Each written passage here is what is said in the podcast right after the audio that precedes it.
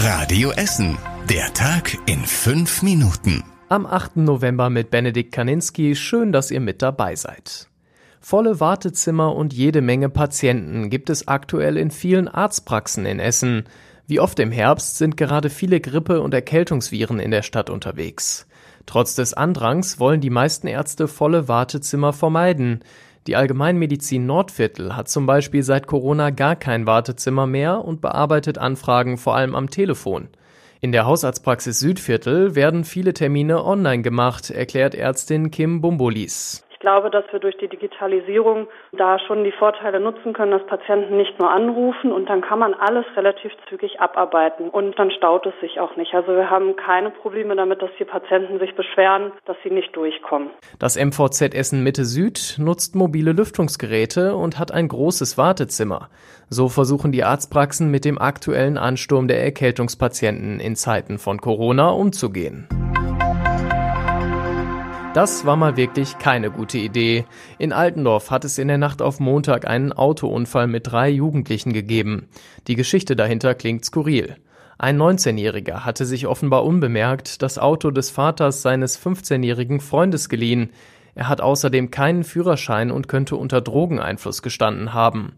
Zusammen mit einem etwas älteren Freund fuhren sie in der Nacht mit dem Fünfer BMW durch Altendorf, kamen ins Schleudern und prallten auf der Altendorfer Straße gegen einen Laternenmast. Der 19-jährige Fahrer und sein Beifahrer wurden leicht verletzt. Der 15-jährige musste zur Kontrolle eine Nacht im Krankenhaus bleiben. Gegen den Fahrer wird jetzt unter anderem wegen des Fahrens ohne Fahrerlaubnis sowie der fahrlässigen Körperverletzung ermittelt.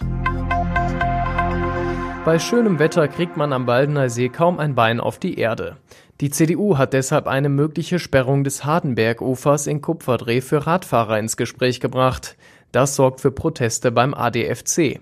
Die Vertreter der Radfahrer halten den Vorschlag der CDU für absurd.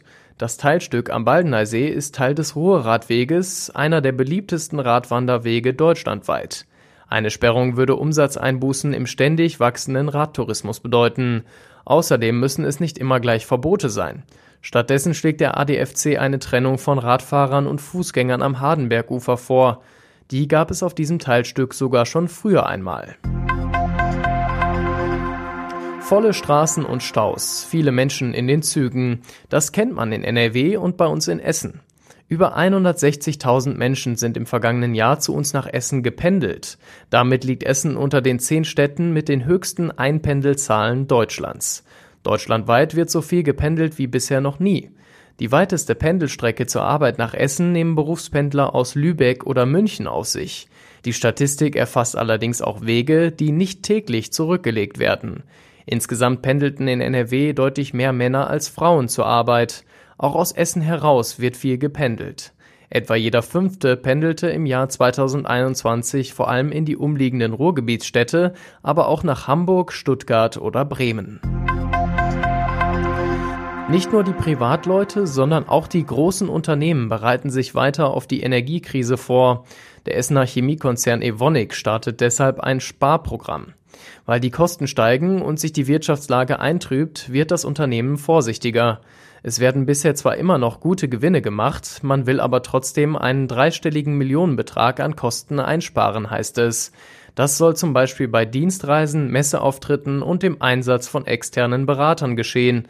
Auch bei Neueinstellungen will Avonic in Zukunft genauer hinschauen. Für das kommende Jahr bereite man sich auf eine Rezession in der Wirtschaft vor. Und das war überregional wichtig. Viele Menschen in Deutschland haben Angst, nachts allein Bus oder Bahn zu fahren. Laut einer Untersuchung des Bundesinnenministeriums fühlt sich mehr als jeder zweite Befragte im ÖPNV eher unsicher.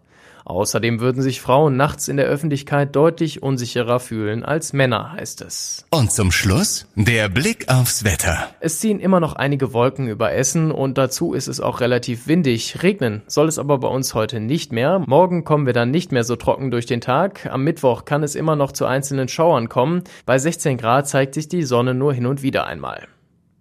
Und das waren die wichtigsten Nachrichten des Tages bei uns aus Essen. Alles Wichtige findet ihr auch nochmal zum Nachlesen auf radioessen.de. Ab 6 Uhr werdet ihr morgen früh dann wieder mit dem Wichtigsten aus unserer Stadt versorgt. Ich wünsche euch jetzt noch einen schönen Abend. Das war der Tag in fünf Minuten. Diesen und alle weiteren Radio Essen Podcasts findet ihr auf radioessen.de und überall da, wo es Podcasts gibt.